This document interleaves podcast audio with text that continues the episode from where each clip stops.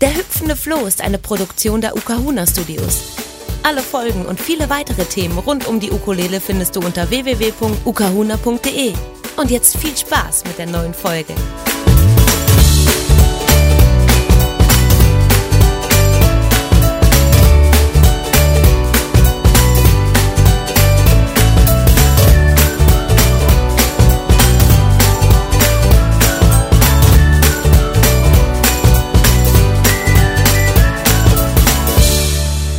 Aloha und herzlich willkommen zu einer neuen Folge vom Ukulele-Podcast Der hüpfende Floh. Und heute habe ich den Stefan Reinke zu Gast. Der kommt aus dem hohen Norden, nämlich genauer gesagt aus Itzehoe. Servus Stefan. Hallo, moin. Ich freue mich, moin. hier zu sein. Genau, da war es, das Moin, ne? Das, was quasi aus dem tiefsten Fränkischen Servus und das hohe Norden sagt man Moin. Und zur Verabschiedung, was sagt man da später? Da sagt man eigentlich Tschüss, würde ich sagen. Am okay. ersten, ja. Also sag uns doch mal, Stefan, bevor wir mal zu dir, zu deiner Person kommen, was du alles schon gemacht hast und weshalb ich auf dich gestoßen bin mit der Ukulele, musst du mir vorneweg eine Sache erklären. Und zwar, was ist denn ein Ukulantor? Ja, ein Ukulantor ist eine Wortschöpfung von mir gewissermaßen. Die gibt es so, glaube ich, gar nicht. Äh, und ist der Versuch, so meine beiden musikalischen Tätigkeitsfelder zusammenzufassen. Uke ist dann, kann man sich vermutlich in diesem Kontext denken, dass das äh, von Ukulele kommen könnte. Mhm, ja. Und Antor ist dann sozusagen die Schlusssilbe oder der Schluss meiner Hauptberufsbezeichnung, denn ich bin ja im Hauptberuf Kantor. Und aus beiden zusammen habe ich dann Ukulantor gebastelt und versucht das jetzt ein bisschen unter diesem Label zu vermarkten ist vielleicht ein großes Wort, aber meine Arbeit ein bisschen darunter zusammenzufassen. Mhm. Sag mal, für alle, die jetzt das nicht genau wissen, also du bist ja Kantor für Popularmusik, eben mhm. in Itzehoe und in der Region und beschäftigst dich eben mit dem modernen Repertoire der Kirchenmusik, also Jazz, Pop, Gospel, Schlager, Latin, ähm, gibst du an auf deiner Homepage. Und ähm, für alle, die jetzt das nicht wissen, so kurz zusammengefasst, was macht denn ein Kantor? Ja, Kantor ist im Prinzip die Fachbezeichnung für den Beruf Kirchenmusiker oder Kirchenmusikerin.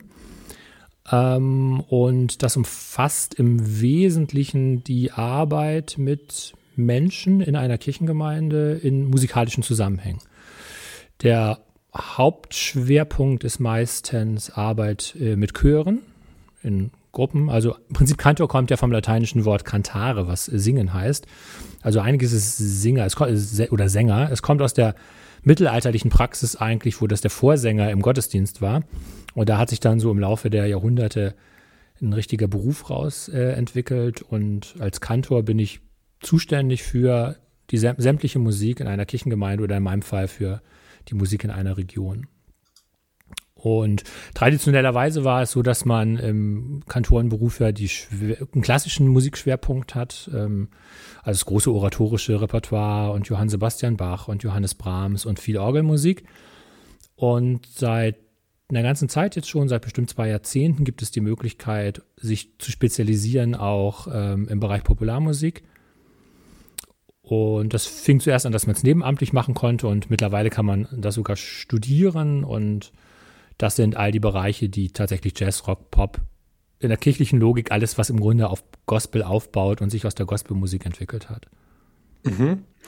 Ja, und jetzt schreibst du ja, dass die Ukulele ja das ideale Musikinstrument gerade eben für viele kirchliche Musizierfelder ist. Wo siehst du denn da so ein bisschen den, ähm, ja, oder warum ist denn die Ukulele jetzt äh, gerade für dieses kirchliche Musizierfeld so gut geeignet? Zum einen, glaube ich, hängt es damit zusammen, was die Ukulele insgesamt als ein recht ideales Musizierinstrument macht für Menschen, die auch einsteigen, dass es am Anfang wenig Hürde äh, darstellt und man sich irgendwie sehr viel leichter an das Instrument rantraut als an, als an die Orgel zum Beispiel, die ja sehr groß ist und sehr abschreckend vielleicht sogar und das kann man nicht überhaupt bedienen und das ist alles sehr komplex und die steht nur in der Kirche, kann ich nicht zu Hause üben und so. Alle mhm. diese Dinge. Ähm, das ist sicherlich der eine Punkt, der Ukulele spezifisch ist. Und dann vor allem, weil ich Ukulele sehr stark auch als Instrument sehe, mit dem man seinen eigenen Gesang eben begleiten kann. Und Singen ist tatsächlich die wesentliche Basis von allem kirchlichen Musizieren, würde ich sagen. Daher heißt der Besuch, mein Beruf auch so, wie er heißt. Mhm. Und als Begleitinstrument ist Ukulele fürs Singen natürlich auch gut geeignet. Ist ja traditionellerweise die Gitarre. Gitarre wäre auch das Seiteninstrument, das man, wenn man kirchlich Popularmusik studiert, als Instrument eigentlich benutzt. Ich hoffe, dass es irgendwann vielleicht auch mal Ukulele sein kann. Wir werden sehen, wie, wie der Status von Ukulele sich entwickelt. Ähm, und in all diesen Kontexten kann man es benutzen, also im, in der Begleitung von Menschen, die singen, in Jugendkreisen, bei den Pfadfindern, in, in Bands, in Chören letztlich auch und in all diesen Zusammenhängen. Wie ist denn das dann eigentlich so in deinem Arbeitsumfeld? Ähm, da hast du ja auf der einen Seite natürlich in Anführungszeichen die Kunden und ähm, aber auch Kolleginnen und Kollegen. Dann bist du ja auch in einem bestimmten Verwaltungsapparat ähm, unterwegs. Wie ist es denn? Wie kommt denn die Ukulele dort an? Ähm, das ist gar nicht so ganz leicht zu sagen. Ich glaube, es wird ein bisschen als Kuriosum betrachtet, dass ich das, dass ich Ukulele mache. Nun ist es so, im kirchlichen Kontext kann man sagen, als Kantor für Popularmusik ist man sowieso noch ein bisschen ein bunter Hund in der Gesamtkantorenszene, weil das Verhältnis vielleicht 1 zu 30 oder 1 zu 40 ist im Vergleich zu den klassischen Kirchenmusikern. Wow, also es gibt sehr viel mehr klassische Leute, zumindest mit Studium. Ja. Ähm, und insofern ist es sowieso ein bisschen kurios noch, dass man Popularmusik als Schwerpunkt hat und da drin wiederum ist Ukulele natürlich wiederum auch kurios, wobei Ukulele jetzt auch nicht der Zentralschwerpunkt meiner Kantorentätigkeit ist, sondern eine Facette. Mhm. Aber es wird nicht also es wird nicht belächelt, glaube ich, aber es wird als äh, ein bisschen putzig empfunden, dass man so Ukulele als Instrument so viel benutzt. Ja. Der, der nette Bruder von Belächeln ist putzig. Ja, vielleicht. Aber es ist, es ist vielleicht gelernt. auch, ja, ja, genau. Es ist vielleicht aber auch, es ist schon, es gibt schon, äh, glaube ich, ein Faszinosum. Also ich werde jetzt demnächst mal für Kollegen einen, einen Workshop äh, anbieten tatsächlich, weil der angefragt mhm. wurde. Weil ja. viele Kollegen sagen, ach Mensch, wir hören, das Musikinstrument macht so viel Spaß, kannst du uns nicht mal ein mhm. bisschen zeigen? Und da bin ich gespannt. Ja. Also insofern, es gibt eine Offenheit, glaube ich. Ja, genau. Ja, das ist so, es deckt sich so mit vielen, vielen Gesprächen, die ich bisher geführt habe, egal aus welchem Bereich die Leute kommen. Das deckt sich also ziemlich genau mit den Sachen, die alle Leute berichten, die ja gerade so im Bildungsbereich unterwegs sind oder eben ähm, ja hauptberuflich mit Musik und Bildung mhm. zu tun haben. Ähm, jetzt abgesehen davon ähm, hast du ja aus dem Kleinod Itzehoe ja schon äh, einen Spot auf der Deutschlandkarte gemacht, was die Ukulele angeht. Denn es gibt ja auch ein Uke Festival. Du hast jetzt dieses Jahr im Juni das erste Itzehoe Ukulele Festival veranstaltet. Erzähl doch da mal kurz was, wie ist es denn dazu gekommen und ähm, was gab es da so zu erleben und gibt es vielleicht auch eine Neuauflage nächstes Jahr? Mhm. Also dazu gekommen ist es vielleicht, wie es zu allen Festivals so ein bisschen gekommen ist, weiß ich nicht ganz genau, dass es immer mehr Menschen gab, die Ukulele äh, gespielt haben hier in diesem Kontext, in dieser Region. Und man ja dann auch viel liest, dass es andere Festivals gibt und dann die Idee entsteht, ob man das nicht selbst machen kann. Die ist tatsächlich ein bisschen an mich herangetragen worden, eher von Ukulele spielenden Menschen bei mir, als meine eigen, ureigen ist die Idee gewesen. Es ist aber insofern, weil ich mit Veranstaltungsmanagement in meinem Beruf insgesamt relativ viel zu tun habe, weil ich ja Konzerte veranstalte und ähm, auch Konzertreihen veranstalte. Es ist nicht ganz ungewöhnlich, dass ich so eine, so eine Veranstaltung äh, organisiere. Und da habe ich gedacht, okay, probieren wir mal, machen wir, suchen uns einen Termin und setzen das dahin. Und das hat tatsächlich ganz schön geklappt. Ist noch ein ganz klitzekleines Festival. Ne? Es sind so 60 Teilnehmer insgesamt gewesen bei allen Sachen und muss jetzt noch wachsen und gedeihen und wird auch hoffentlich wachsen und gedeihen. Will sagen, es wird im nächsten Jahr aller Voraussicht nach äh, auch wieder ein Festival geben. Und zwar dann auch wieder in dem heiß umkämpften äh, Juni, aber es ist irgendwie ein bisschen der, das, äh, der Monat, der sich irgendwie anbietet ja für diese Festival-Season. Ähm, und es gab dieses Jahr, gab es im Grunde drei Veranstaltungen, drei, drei Säulen im Grunde dieses Festivals. Die erste war ein so ein offenes Singen nennen wir das im kirchlichen Kontext. Also alle Menschen kommen und singen gemeinsam Lieder. In anderen Kontexten heißt es Rudelsingen, ähm, sowas in der Art. Und da konnten die Leute singen und ihre Ukulele mitbringen. Wir haben das Weihnachtssingen genannt, weil ich eine mhm. recht gut eingeführte Veranstaltung habe, die Weihnachtssingen heißt, mit Wein wie Wein geschrieben, das Getränk, jetzt demnächst wieder stattfindet. Und da haben wir das in den Sommer jetzt mal skaliert das war ganz schön. Also wir haben Pop-Songs gesungen und dazu wurde Ukulele gespielt, wenn man denn wollte. Und es gab hawaiianisches Buffet in einem Restaurant. Das war sehr nice. Und dann am nächsten Tag gab es eine Reihe von Workshops und abends dann ein Konzert mit den Lucky Leles und die drei Lucky Leles haben dann auch Workshops gegeben vorweg. Jawohl, und ähm, wenn man sich jetzt ähm, bis zum nächsten Ukulele-Fest bei dir in der Gegend nicht weiß, was man machen kann, kann man zu dir auch zum Ukulele-Stammtisch kommen. Der findet nämlich einmal im Monat statt. Genau, wir haben einmal im Monat, ungefähr in der Mitte des Monats ist es immer der Mittwoch. Und da treffen wir uns so in wechselnder Größe, so zwischen 10 und 25 Leute und wir singen so wie diese Stammtische laufen. Ne? Ich gebe immer einen kleinen, kleinen Lerninput am Anfang, so irgendwie ein ein Akkordschema oder einen neuen Schlag oder eine Technik vielleicht, die man mitnehmen kann dann und ein bisschen üben kann. Aber im Prinzip geht es darum, zu singen, zu spielen, verschiedene Ukulelen auszuprobieren, wie das vermutlich bei all diesen Stammtischen so ist. Mhm. Ja, der nächste Termin ist am 15.11. im Zentrum für Popularmusik. 19 Uhr geht's los. Mhm. Und ähm, dann findet das Ganze auch nochmal Mitte Dezember statt und ich gehe davon aus, dass es nächstes Jahr ja auch fortgeführt wird. Jetzt, wenn man, ähm, das finde ich auch total interessant, also du hast ja viel Erfahrung auch in der Organisation, also nicht nur in der Organisation mit Festen, sondern auch in der Organisation mit Chorreisen. Und jetzt, wenn man bei dir auf die Homepage schaut, die übrigens iz-uke.de heißt, mhm. ähm, gibt da auch Uke auf Madeira und du hast dir was überlegt, wie man jetzt Madeira und die Ukulele in einer sinnvollen Reise irgendwie zusammenbringen kann. Erzähl doch mal da was drüber. Ja, ist ein kleiner Traum noch, aber ich bin dabei, es zu organisieren und es wächst und gedeiht äh, in der Organisation, dass wir irgendwann eines Tages, und es wird vielleicht nicht 2024 sein, sondern erst Februar 2025, da läuft das momentan so ein bisschen hin, eine Woche nach Madeira fahren und dort verknüpfen können die ja sehr schöne Natur, die wir dort haben, ähm, den Spirit von Ukulele, der vielleicht ja da auch zu spüren ist. Und so ein Workshop-Angebot, äh, alles in einer Reise. Im Grunde ist die Idee, ist ein bisschen analog tatsächlich zu Chorreisen, die ich mache, dass man tagsüber ein touristisches Programm absolvieren kann, in der Gruppe oder individuell und abends dann gemeinsam musiziert und gemeinsam und ein bisschen Input bekommt für das Instrument. Und ja, das jeder, hoffe ich, ja. ja.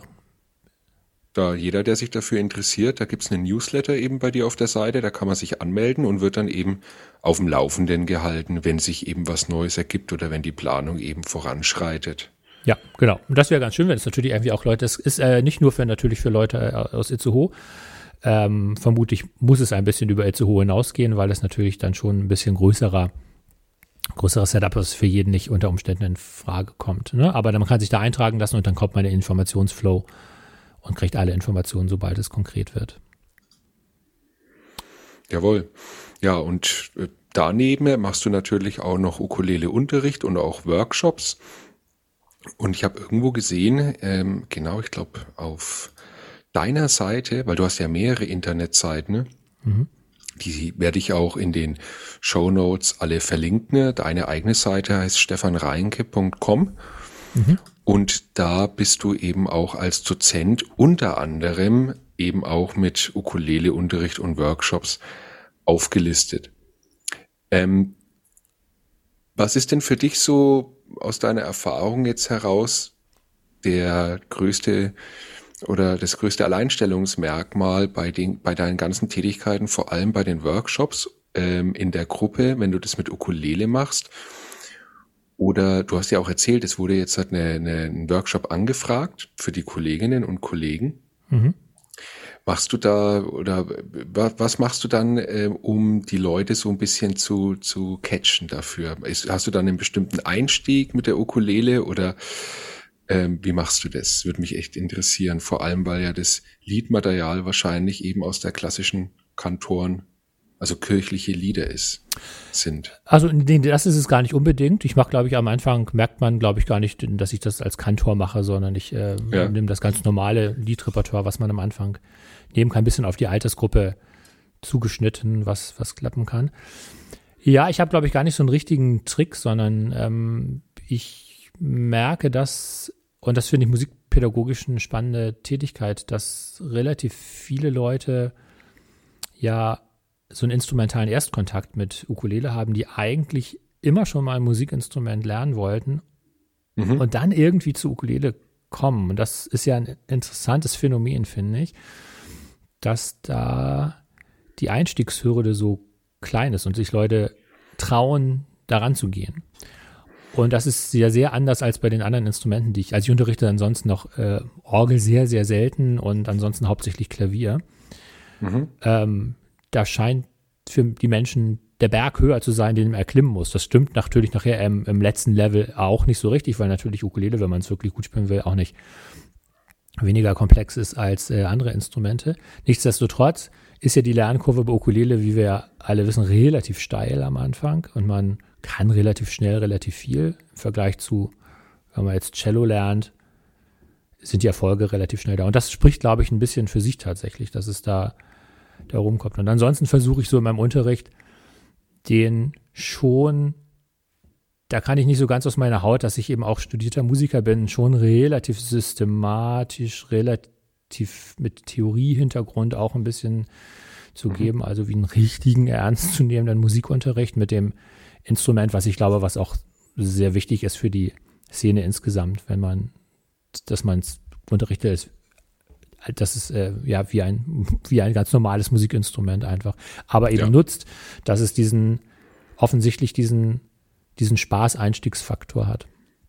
Man muss halt dabei immer das Wort Musiktheorie irgendwie umschiffen.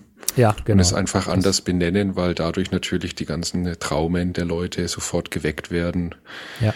Und äh, ich finde aber auch, dass es wirklich wichtig ist und dass die Leute auch mit der Ukulele super einfach nach Noten spielen lernen können. Man darf es ihnen nur halt nur nicht sagen, ja, dass man es genau. jetzt macht. Ja. ja. Das genau. Halt, genau, das ist aber der pädagogische Kniff, das macht es dann wiederum ja auch, äh, auch spannend. Und ich finde, das ist, ähm, man merkt dann sehr schnell, auch die Leute, die diesen Kurs machen, wie, wie vielfältig sie das Instrument einsetzen kann. Das war bei mir selbst ein bisschen genauso. Also ich bin zur Ukulele gekommen, eigentlich aus der Überlegung heraus, ich mache mal ein Musikinstrument, das ich nur für mich nehme. So, weil man mhm. als Kantor ist man immer ein bisschen in der Versuchung, alles, was man musikalisch kann, sofort auch in der Praxis umzusetzen. Das ist auch das Spannende des Berufs, dass ich ja im Grunde so wie so ein Impresario alles einsetzen kann, was ich will. Und ich bin dann irgendwann angefangen mit Ukulele, habe gedacht, das, werde ich vermutlich nie einsetzen können in meinem Beruf. Hat dann nicht geklappt, äh, so irgendwie. Also ich habe das dann sehr schnell, haben Leute gefragt und gesagt, du spielst doch jetzt Ukulele, kannst du nicht auch mal was beibringen? Und das finde ich spannend, dass diese Entwicklung aber bei allen Leuten zu spüren ist, die bei mir selbst auch war. Ne? Also ich lerne Ukulele und merke, Mensch, da steckt viel mehr drin, als ich dachte. Womöglich habe ich das Instrument am Anfang auch selbst auch als nur putzig empfunden und habe dann sehr schnell mhm. gemerkt, Mensch, das ist, äh, kann ich bei, in allen Bereichen einsetzen, die ich, die ich, äh, die ich, in denen ich tätig bin. Ja. Wie war das der erste Kontakt mit der Ukulele? Wie bist du da drauf gekommen? Ja, war tatsächlich äh, im Grunde, dass ich, also ich wusste natürlich immer schon glaube ich, dass es Ukulelen irgendwie so gibt. Und dann habe ich irgendwann ge gesehen im Musikgeschäft tatsächlich, dass es, äh, also wirklich sehr naiv irgendwie, klingt jetzt ein bisschen albern, aber so habe ich gesehen, es gibt auch äh, Ukulelen, die mehr als 100 Euro kosten. Äh, und dann habe ich gesagt, ha, ist doch vielleicht ein richtiges Instrument, kauf dir mal eine, eine etwas teurere, also die erste Ukulele kauft vielleicht 200 Euro gekostet. Ähm, und dann habe ich angefangen zu spielen, so wie man dann ein bisschen musikalischem Hintergrund ja so ein Instrument auch erlernen kann und dann schon systematisch und Fingerübungen und sowas. Und ich hatte vorher E-Bass gespielt und auch ein bisschen Gitarre, also dass man bestimmte Sachen ja übertragen kann. Ja, da habe ich gemerkt, Mensch, das klingt erstens spaßig, das macht Spaß. Es ist sehr viel handhabbarer ja als mein, meine anderen Instrumente, ne? wo ich, also zur Orgel muss ich ja tatsächlich immer rangehen, mich jetzt mich im Winter in eine kalte Kirche setzen und üben. Das ist halt auch ein bisschen unbequem in vielfacher Hinsicht. Und so eine Ukulele steht halt neben mir am, am Schreibtisch und dann habe ich das immer weiter gespielt. Ja, und so ist der Kontakt wahrscheinlich auch ganz, ganz typisch für viele Leute. Ne? Man sieht im Urlaub eine Ukulele, kauft sie sich, spielt und dann spielt man immer weiter. So. Äh, Absolut. also der klassische Weg insofern. Äh, was sind deine Pläne jetzt noch mit der Ukulele? Also ich meine, äh, natürlich diese, diese Reise nach Madeira, dieses Fest, dieser, dieses Weiterlaufen vom Stammtisch.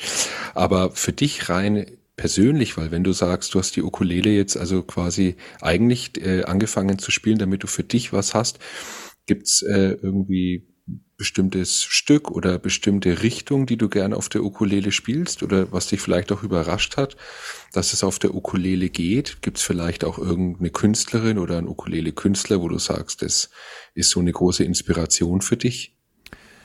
Ja, ich, ich möchte ganz gerne es hinbekommen, dass ich Ukulele für mich als ein Bandinstrument noch stärker verstehe. So und jetzt mit zwei zwei Musikerkollegen eine Band gegründet tatsächlich auch, also mit einem Bassisten und einem Percussion, Percussionisten ähm, haben wir eine Band mit Ukulele gegründet, so würde ich das nennen, also nicht Ukulelenband, weil ich das wichtig finde, dass es einfach eine auch wiederum ganz normale Band ist, in der eine Ukulele stattfindet oder dabei ist, aber es ist eben dadurch keine Ukulelenband zwingend. So, also die Richtung ist für mich eine andere und das würde ich gerne für mich äh, hinbekommen, dass ich also diese, diese Ukulele wirklich so einsetze in einer Band, wie ich ein anderes Instrument äh, einsetzen möchte. Und das ist so ein bisschen der Plan fürs nächste Jahr, dass wir diese mhm. Band, die schon einen Namen hat, der Green Flamingo, äh, die Green Flamingo heißt, man findet sie aber noch nirgends, weil wir erst äh, zwei Proben hatten. Mhm.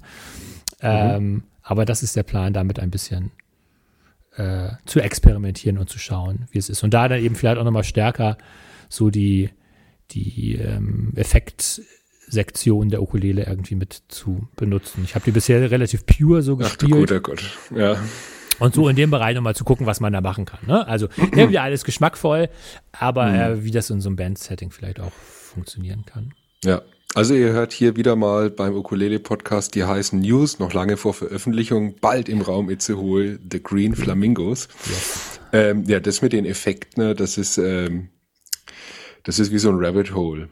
Da wünsche ich dir viel Spaß ja, ja, äh, ja. beim Abtauchen in diese Welt. Ich beobachte mit viel Am Amers Amüsement, mhm. beobachte ich, was gerade seit ein paar Monaten äh, abgeht im Internet äh, mit dieser ganzen Effekt-Ausprobiererei äh, und Ukulele. Ähm, und die, ich habe ja ganz, ganz lange beim, bei einem großen Musikhaus gearbeitet und äh, so ziemlich alles, was Effekte ist, mit der Ukulele mal ausprobiert. Und tatsächlich gibt's ein paar, die wirklich einen ganz coolen Sound machen. Aber die Gefahr ist echt, dass man da ja. so richtig verschlungen wird von dem ganzen Thema ja. und so ein bisschen abdreht. Ja, ja, das, äh, da muss ich äh, schauen, wie es ist. Ähm, ich hatte diese Phase schon mal so mit dem, äh, mit dem E-Piano-Spiel, so oder mit dem Synthesizer-Spiel, dass ich super viele Klaviereffekte gemacht habe und mhm. bin dann irgendwann wieder, auch glaube ich ein typischer Weg, den viele gehen, dann macht man ganz viele Effekte und man wird dann, es dünnt sich dann später immer wieder aus. Und mittlerweile bin ich beim ganz geraden Klaviersound wieder ohne irgendeinen Effekt, äh, außer ein bisschen ja. Hall.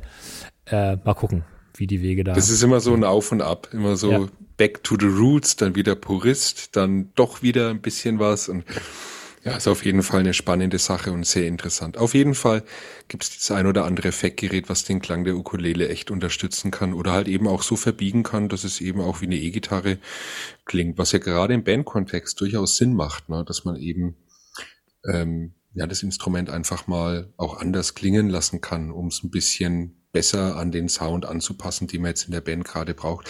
Weil ich finde den Ansatz echt interessant, dass man eben nicht sagt, wir machen jetzt eine Ukulele-Band, wo auch ein Percussionist und ein Bassist mitspielt, sondern man macht eben eine Band, wo man eben Ukulele, wo eine mhm. Ukulele mitspielt.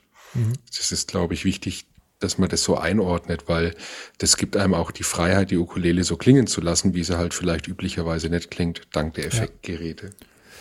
Ja, genau. Und ich glaube, das ist der, der spannende Weg, also den, da seinen Sound irgendwie auch zu finden, weil ich äh, logischerweise in meinen anderen Instrumenten, das ist nicht logischerweise, aber ich bin in meinen anderen Instrumenten besser, als ich in Ukulele bin, weil ich die natürlich studiert habe so und Ukulele, ich bin ja ein bisschen self-made Ukulele-Mensch. Ähm, Und ich habe schon den Anspruch, dass das, was man macht, irgendwie gut ist, aber mir ist auch klar, dass ich nicht den hochvirtuosen Level erreichen kann, den andere haben. Und insofern dann irgendwie in seiner, in seiner Blase sich sozusagen den Sound zu erarbeiten, der zu einem passt, das ist, glaube ich, ein, ein, spannender, ein spannender Weg.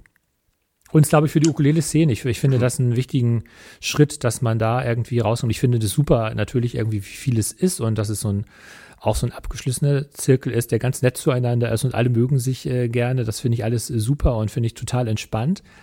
Aber ich fände es schon spannend und wichtig, die Ukulele nochmal stärker auf den, auf den Fokus von, von Menschen zu bringen, die nicht Ukulele spielen. Und das, dieses, dieses Putzige finde ich irgendwie auch nicht schlimm. Also ich leide da nicht drunter, dass Menschen Ukulele putzig finden. Aber ich fände mhm. es irgendwie angemessen, dass mehr Menschen auch außerhalb der Ukulele-Szene wissen, das ist einfach ein richtiges Instrument. Genau. So. Ja.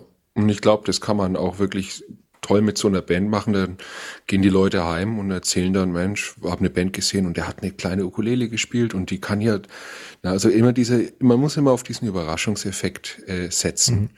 Das ist aber, glaube ich, das, was die Leute so mitnimmt und so begeistert. Na, eben gerade, dass oftmals bisschen das Instrument unterschätzt wird.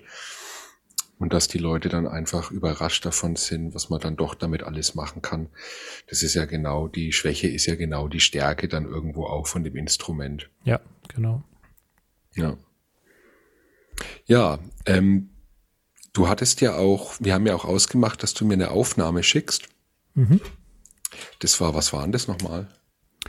Ja, das ist jetzt eigentlich was ganz anderes als das, was wir, wo wir die ganze Zeit sprechen, so Ukulele als Bandinstrument. Das ist äh, ein klassisches Stück und zwar, das ist äh, so ein Arrangement von dem sehr bekannten äh, Cello-Prälud von Johann Sebastian Bach für Ukulele. Ähm, in diesem Fall dann auch mit Low G gespielt, mache ich sonst nicht. Also ich habe sonst eigentlich äh, High G, aber in diesem Fall, wenn man so Melodien spielt, dann ist das oftmals ja dann doch diese vier Töne, die man mehr hat, äh, hilfreich. Und insofern habe ich gedacht, weil wir hier auch ein bisschen den Einstieg als Kantor hatten, gehe ich dann musikalisch nochmal zurück zu dem Urvater des äh, protestantischen Kantorenwesens, Johann Sebastian Bach, und äh, mhm. biete hier was von Johann Sebastian Bach an. Ja, und da hören wir jetzt mal rein.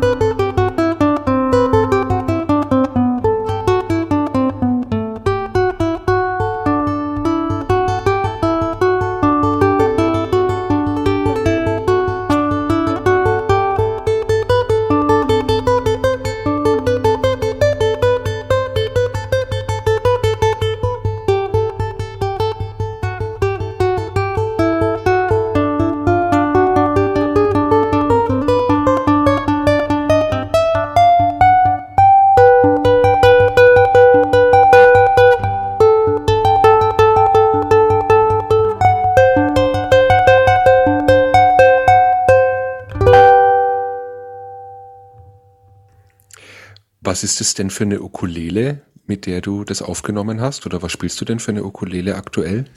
Äh, diese Aufnahme habe ich jetzt mit einer äh, Canilea-Ukulele gespielt. Das ist so eine meiner Haupt-Ukulelen äh, gewesen.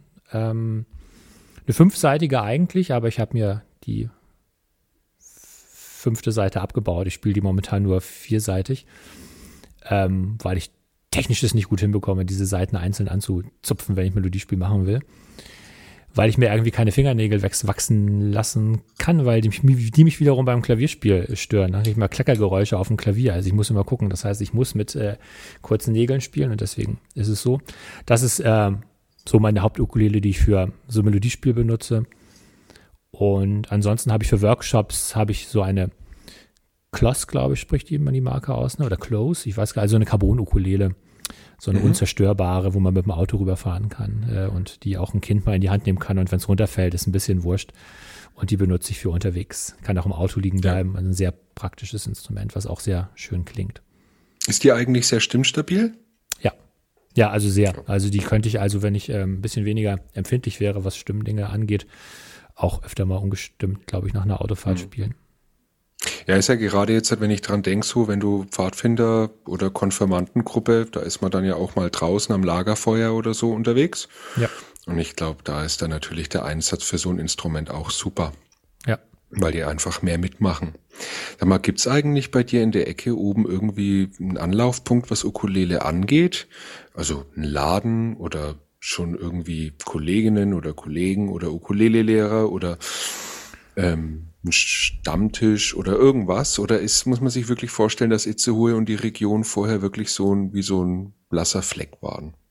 Ja, kann man schon so sagen. Also es gibt äh, in den Nachbarkreis äh, Richtung äh, östliches Schleswig-Holstein gibt es ein, gibt es so kleine, kleinere Szenen, glaube ich, auch in Bad Segeberg und in Lübeck dann auch. Das aber jeweils von Itzehoe schon relativ weit tatsächlich so. Bad Segeberg fährt man schon eine Stunde. Das mhm. ist schon viel. Und so an der Westküste wir sind ja, wir zählen uns schon zur Westküste, auch wenn es ein bisschen zur Nordsee noch ist. Äh, in der Westküste gibt es tatsächlich nicht, wüsste ich jetzt nicht, dass es da äh, andere Bereiche gibt, wo, wo in großem Maße sind. Es mhm. gibt, glaube ich, in Musikschulen kann man schon auch immer Ukulele irgendwie lernen von Gitarrenlehrern, die dann auch Ukulele nehmen, weil das natürlich ein Trend ist, den auch die Musikschulen mitbekommen. Mhm. Aber sowas wie, wie Stammtisch oder Szene wüsste ich jetzt im westlichen Schleswig-Holstein, kenne ich das nicht. Ja, ist mir auch nichts bekannt, bin da sehr oft unterwegs. Mhm. Genau. Falls mal, falls jemand zuhört und jetzt sagt, was? Hey! Genau, hier in äh, Husum, da gibt's doch. Dann äh, würde ich das auch gerne genau, wissen. Ja. Ne? Und genau, und dann könnt ihr euch natürlich auch gerne mal beim Ukulele-Podcast melden äh, und dann Bescheid sagen, weil ich das wirklich spannend finde, gerade, ja, ähm, wie soll man sagen, ich will das immer nicht, dass das so klingt, als würdest du hinter, also quasi in der letzten Pampa wohnen, so ist es ja nicht. Aber ähm, ich finde es immer spannend, dass ähm, wenn man das jetzt hat in so einem ländlichen, obwohl kann man eigentlich ländlicher Raum sagen? Ja, doch. Ich glaube, äh, man ne? kann ja ganz Schleswig-Holstein als ländlichen Raum betrachten. Genau. Und dann und dann macht man sowas wie so ein Fest oder so ein Stammtisch oder sowas und dann merkt man auf einmal, wie die Leute dann kommen. Mhm. Und dann merkt man eigentlich, naja, die, also wahrscheinlich war das Interesse jetzt nicht, vielleicht nicht unbedingt Ukulele, aber generell was zu machen schon immer da. Und es war so die Initialzündung, dass man das in die Hand genommen hat. Und dann merkt man auf einmal, also du wirst mit Sicherheit auch schon Leute bei dem Stammtisch gehabt haben, die schon lange auch spielen. Jetzt muss ich ganz kurz ja. unterbrechen. Mhm.